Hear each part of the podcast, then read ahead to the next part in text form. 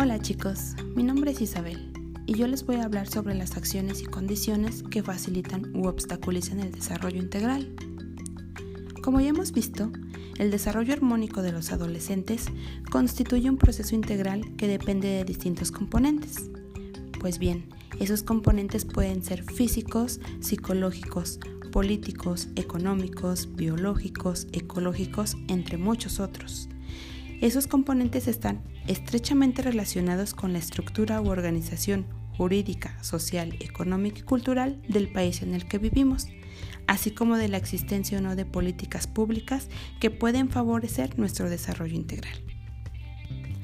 Si por ejemplo un adolescente debe trabajar desde temprana edad porque los ingresos de su familia no satisfacen todas sus necesidades, es muy probable que esta condición interfiera en su desarrollo integral, ya que le resultará más difícil continuar con sus estudios y dependiendo de la actividad laboral que él realice, podría afectarse tanto su salud física como psicológica.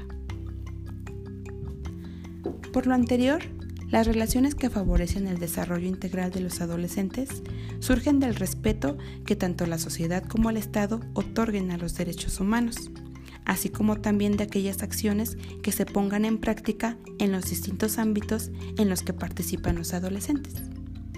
Esos ámbitos son la salud, la educación, el entorno, la diversión y el esparcimiento. Algunas de las acciones para el desarrollo integral en el ámbito de la salud podría ser hacerse reconocimientos médicos generales de manera regular, evitar situaciones o conductas de riesgo, o buscar información sobre enfermedades de transmisión sexual. En cuanto al ámbito de la educación, podría considerarse mejorar el aprovechamiento o rendimiento escolar, buscar programas de apoyo a la educación o fomentar la colaboración y el respeto entre alumnos y maestros.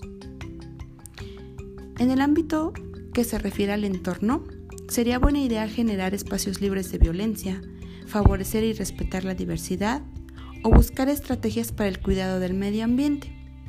Y por último, en la diversión y el esparcimiento sería bueno considerar poder difundir actividades culturales, participar en programas con actividades recreativas o contar con espacios de convivencia familiar.